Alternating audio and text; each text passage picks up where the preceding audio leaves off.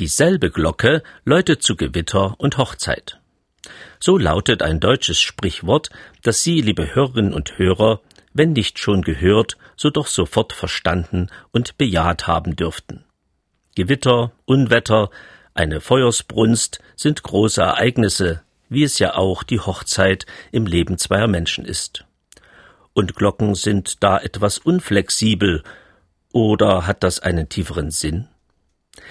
Stellen uns nicht einschneidende Erlebnisse vor die gleiche Situation, einmal innezuhalten, zu fragen, wo wir stehen, was uns wichtig ist, wofür wir leben?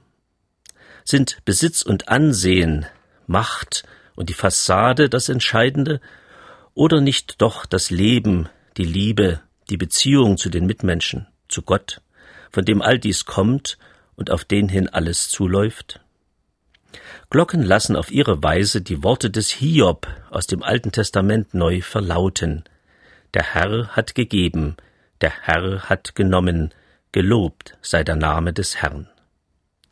Das ist keine pessimistische Lebenshaltung, es ist die Einsicht, dass alles Geschenk ist, dass ich gesund bin, dass es Zusammenhalt in der Familie gibt, aber auch, dass es Herausforderungen zu bestehen gibt, Zwischenfälle, die mich erinnern, dass es in diesem Leben nicht nur um Bedürfnisbefriedigung geht, dass es endlich ist, dieses Leben und die Frage nach einem Danach und wozu wichtig bleibt. Vielleicht erinnern Sie sich an eine dieser Überlegungen, wenn Sie heute oder demnächst wieder einmal eine Glocke hören. Was war es gleich, was sie mir sagen wollte? Ach ja, sei dankbar. Nimm in Gelassenheit, was im Leben kommt, an, Gewitter oder Hochzeit, Krankheit oder Gesundsein, Niederlagen oder Erfolg. Der Klang der Glocke bleibt und trägt über das Ende hinaus.